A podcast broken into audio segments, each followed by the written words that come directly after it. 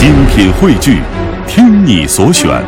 中国广播。radio.dot.cn，。各大应用市场均可下载。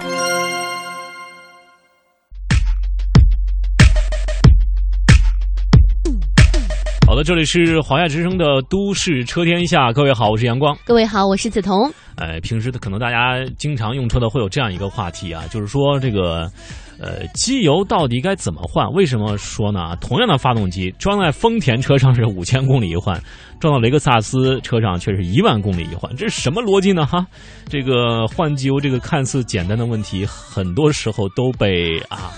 呃，弄得复杂化了。那么，机油到底该怎么换啊？本期节目，梓潼阳光就和您好好的来探讨探讨。嗯，那我们先来探讨一个比较基础性的问题哈，就是这个机油更换周期呢，应该受哪些因素的影响？嗯像机油呢，长时间使用会变质，因为呢，随着时间的推移呢，机油会慢慢的变质，起不到润滑和清洁的功效。机油呢，放在机油桶里五年都不会变质，但是为何放在发动机里半年或者一年就变质了呢？我们来究其一下原因。那原因呢，就在于发动机运转的时候啊，高温和高压这些恶劣的运行环境。因此呢，我们要想明确机油的更换周期，就得搞清楚是有哪些因素会对于机油的变质产生了影响。嗯，首先来关注一下啊，首先是发动机的这样一个运转。这个机油装到发动机里之后呢，如果发动机永远不启动的话，那么它的更换周期大概和开了封的机油差不多啊，五年到不了，但三年肯定是没问题的。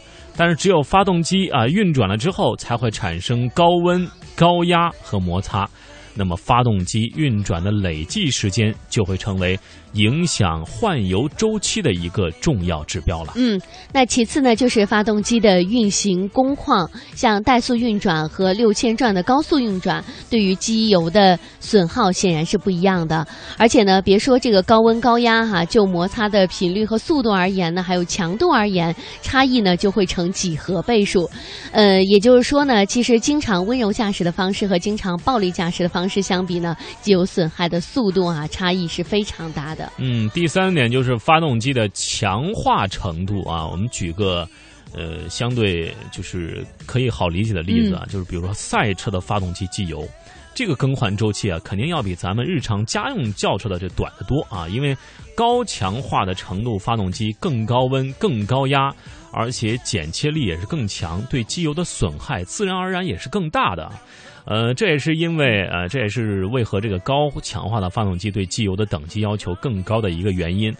那么对于咱们普通的家用车呢，发动机的强化程度差异最典型的啊，莫过于咱们经常说的加 T 的啊这种涡轮增压发动机和自然吸气发动机。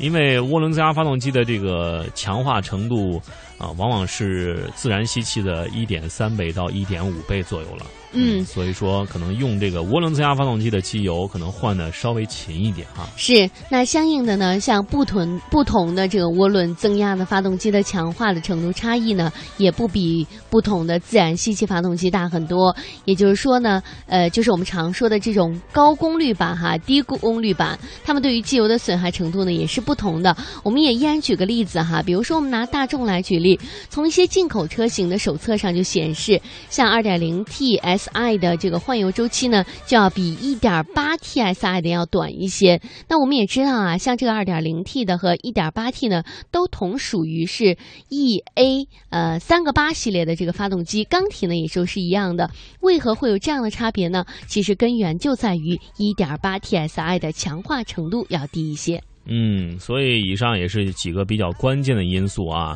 呃，除了以外呢，这个以外呢，理论上还有比如说环境的温度啊、湿度啊、空气质量啊、汽油油品质量啊，也会对汽机油的这个变质速度产生影响。但是相比刚刚我们俩说的这三项呢，这些都是次要原因了。当然，那个机油自自身的对换油周期也是有本质影响的。这方面品牌啊、级别带来的差异都不大，主要取决于基础油的类型。通常来说，使用全合成机油的发动机换油周期最长，半合成是其次的，矿物油是最短的啊。嗯所以说，全合成机油的发动机更换周期最长，这点大家要记住。对我们刚才呢说的是一些比较理论方面的内容，那我们根据前面所说的三条当中呢，发动机的高强度运行和搭载不同技术的发动机和机油的消耗呢不同啊，这些都比较好理解。但是呢，正常行驶的不同工况之下，对于机油的损害差异到底有多大呢？我们依然来举例子，